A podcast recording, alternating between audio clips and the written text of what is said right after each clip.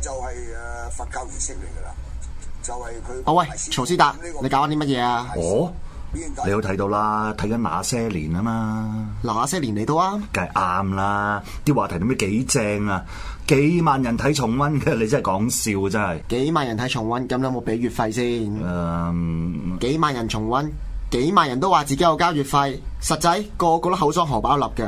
你睇下你，你啲死 cheap 精，夠啦夠啦夠啦，點樣交先？上 myradio.hk 節目月費收費表啦。而家已經係月尾啦，你交咗月費未呢？未交嘅話，就請到 myradio.hk 節目月費收費表，揀選你想撐嘅節目。預先多謝大家持續支持 myradio 節目月費計劃。 My Radio 獨立付費節目，鬱敏射馬主持，鬱敏、尤達、錢偉樂。咁所以呢場咧就係一二四七十一。啊咁膽咧就一係就四，一係就十一。咁大家臨場睇啦，我學翻你嗰招啦，冤雙膽啦。雙膽對碰 win 啦，係嘛？一二四七十一，膽咧就係四同十一。好，咁一於咁話，二拖一，誒、呃呢、個八十一，要埋咗醒提飛啦，係二拖一三八十一。嗯，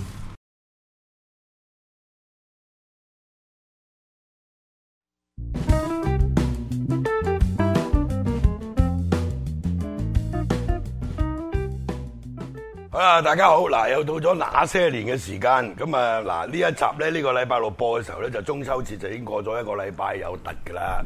咁但係咧博士咧就話：，誒、我哋呢一集嘅主題咧就要講月餅啊嘛，係咪？中秋月餅中秋月餅。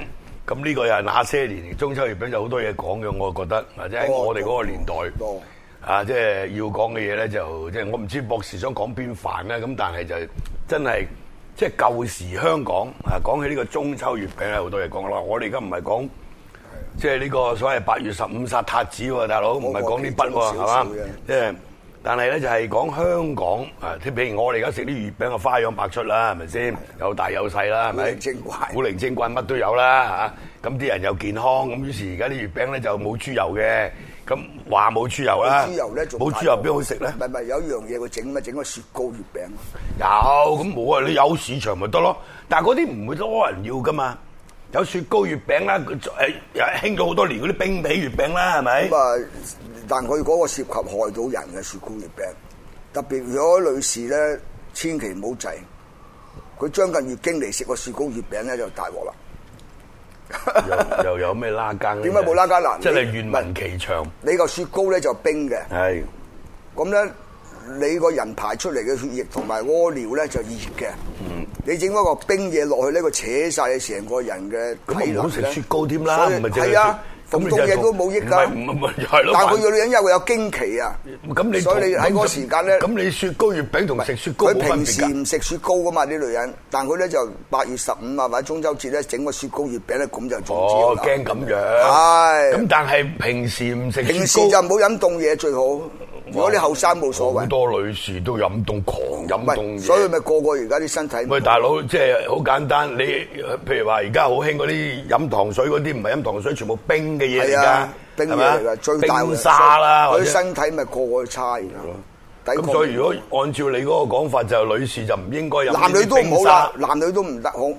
嗱，即係最簡單，我哋屙尿出嚟就熱嘅，你飲咗杯冰水落去，你咪變翻煲翻滾嗰督尿先。咁嗰種熱力喺邊度嚟咧？咪就扯晒你成沙個。即係你講呢嘅個，理智其實就好多人物理學都嚟嘅啊，即係但所以你一定飲暖水，屋企朝頭早。啲冰水就唔得㗎啦。真係唔得但㗎我我就真係唔唔得㗎飲凍嘢係啊，嘅。好就嘅，好即係就。我自己本身我就唔飲凍嘢，因為但係有飲數凍計嘢咧有科學計㗎但係飲嘛凍嘢就好普遍㗎喎。但係因為佢有個快感啊哦啊，咁你咪易中招咯。即係等於你食即係你啲人飲可樂，係仲要啦，加冰，係嘛係啦，大就係咁鑊咯，實大撚鑊。即係呢個咧就講開又講咁解嘅係啊啫，無啦啦講呢個雪糕、月餅係啊咁就一扯就扯到 話唔好唔好食冰啊，唔好飲因為你凍嘢中招啊啊，中啲招啊老人家講嘅，咁你就孤往聽之。咪有啊有 OK 有嗰個醫誒醫醫理學喺度嘅。咁但係你真係好多人俾你個個咁呢個世界你走去茶餐而廳，家而家世界就係係嘛好撚多，所以點解叻嘅人有錢嘅加人兵少咧？啊就係蠢嘅人多嘛。蠢嘅人多，咁叻嘅人揾鳩晒但係蠢如果嘅人你嘅做錢啦。你想做叻嘅人咧，係唔啊好咁撚蠢咧，就聽博士講唔好飲凍嘢，就唔好食冰，係咪咁少啊？啲病哦啦，Ờ, ，OK，少啲病啦，好耐唔足一杯就冇所咁謂。呢有個啲日日飲而㗎，家撐撚咗出大海咧，而家要翻一翻日嚟。一日飲幾杯啊！而家撐咗出大海，而家要翻翻。唉笨柒又講拗頸 啦撐咗出大海，係啊而家翻翻嚟講月餅啦，哥，你定噶嘛題目係咁你。你俾我即係講起你哋，我哋後生咧就啊因為個個家境唔好嘅，你話臨到過節買月餅咧，好鬼重皮啊嘛，去送禮咁啊，所第以一就係講供月餅會先。係啦，講月餅係。會啦。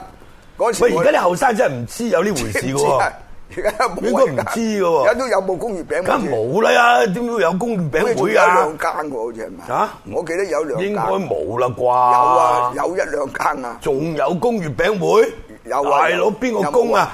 供嚟托啊！好似係有喂第一兩間啲人就嗱，間時供月餅會咧就有兩樣嘢嘅，一個就係我自己覺得啦嚇，第一就真係冇錢到時買咁多月餅啊嘛，係咪？咁我等於分期啊俾，同埋咧就有啲着數嘅會平啲，係 嘛？平好多，平好多。係嘛？咁呢個此其一啦。咁第二就係即係對嗰啲即係做月餅嗰啲酒樓嚟講咧，咁對佢都係好處啦。生意有保障係嘛？佢起碼我喂係啊，我我收即係賣咗幾多餅卡，即係嗰啲唔係叫餅卡啦，就幾多人工會。係啊咁月我餅咪會做幾多月月餅，餅會再做啲就嚟門市賣。有本簿仔嘅吸引嘅。佢吸引㗎係啊！我記得僆仔嘅時候咧，即係我哋係有屋企係有供月餅會嘅。個都有嘅，個都有多數都有。咁但係而家就應該冇啦，老實講。我記得好似係仲有兩間新界嚟嘅，新界而家有啲月餅係貴到離晒譜，即係費事開佢名啊嘛。要搞要咁屌有啲係做流嘅添，係係咪啊？即係丁士咁大隻，你咪只咯，等帶八嚟請你食個啊，請八你食啊，我請個你食就啊。屌你六六五六嚿水一盒，咁食咗會半發達島酒咩？店，半島酒店，呢個係半嗱半島有兩隻嘅。一日加兩樓。 OK，屌呢你日又半島又就話撚咗唔開佢名咧，又要加輪流，你真係，唉，咁啊講撚咗又講咧，貴撚到冇譜，新聞佢又網上賣啊訂係咪？即係未到中秋就已經冇得賣，門市又冇嘅。你如果走去半島加輪流飲茶，你話喂買盒月餅你唔使旨意，除非就嗰個就係郭兆明係嘛？屌你佢指住個鼻，佢夠惡咁就得啦。佢亦都會有啲要應酬呢啲所謂即係經常去幫襯佢酒樓嗰啲人或者熟客係嘛？其他啲人就即係天王老祖都冇面俾，或者係我要用磅水俾咁貴嘅價錢去買盒呢啲咁嘅月餅，屌你咩跟撚住仲要睇你面色嘅，屌你真係咁撚樣我真係。會嘅冇面色睇嘅係啊咩冇啊？屌冇得賣嘅，你冇得賣就覺得睇佢面色㗎啦。我有錢點解你冇得賣？咁就係冇得賣咯。咁你人哋係嘛個規矩要訂啊嘛。咁咪係咯，咁啊定咗呢啲規矩嚟咁咁我啊，我咁啊請你飲嗰啲咧就大紅袍啦，啊 OK 請埋飲啊大紅袍，多謝多謝多謝啊大紅袍等陣帶嚟請你係飲， OK，多謝。係個杯曳啫，啊，係啦，杯曳啲。唔係唔係，佢有個呢度真係扯我嚟中秋節飲茶送月餅咧，就我哋中國第日有機會講茶嘅文化。你去到五星級酒店、六星級酒店冇茶杯嘅喎，有酒杯冇茶杯。飲咩酒咧？有隻唔同杯，啤酒杯啊、雞尾酒杯啊，係係嘛？窩架杯咩都有嘅，威士忌杯啊。係啊，飲茶撲街啦！你去六星級酒店咧，啤酒啊倒落去， 茶又倒落去，屌你啦！你冇茶杯㗎。記得我僆仔食係飲茶咧有焗盅㗎嘛。唉，你如果講講局中講呢啲，即係好講究有茶杯。係啊有潮州茶杯咁你嘉麟樓都有啦，大佬冇啊嘉麟樓冇茶梗係有，冇嗰啲靚茶杯㗎。㗎屌真係，你飲龍井係又係佢冇龍井杯啊屌，佢冇龍井好啦，你去到咁咧，我就唔會同你拗啊係。咩屌你咪有龍井杯，有係鐵啊觀音杯，有水仙杯，係啊有壽眉杯，係啊屌你咪有保利杯，係啊冇屌真係，唉真係好撚刁鑽啊講到咁撚刁鑽，真係嘥時間，呢個浪費生 命，跟住啊以為自己真係屌你好有雅興，唔係，就係嘛算你潮州茶啊好我識嘢都有嗰個杯噶嘛，咁唔係潮州茶嗱，你問我啦，我時係啊間有我有張台喺度，點解咪咯我張台兩皮幾嘅，大佬咪中真係茶要嗰張個杯啊台係咪？咁嗰嗰個茶具啊咪咯嗰啲全部都好講究嘅。咪咯啊講講下我就唔講啦，而家係你明唔明？我哋玩下沖下茶，喂個温度啊，各係啊樣好九大啊鑊幾樣，嘅好撚仲有大鑊水質，你開咗個水喉水仲大鑊，啊都沖咗啲茶，嘥咗啲茶葉，仲大鑊好多種講法仲大嘅鑊仲。大鑊譬如我大舅爺台灣人，咁佢就飲好靚嘅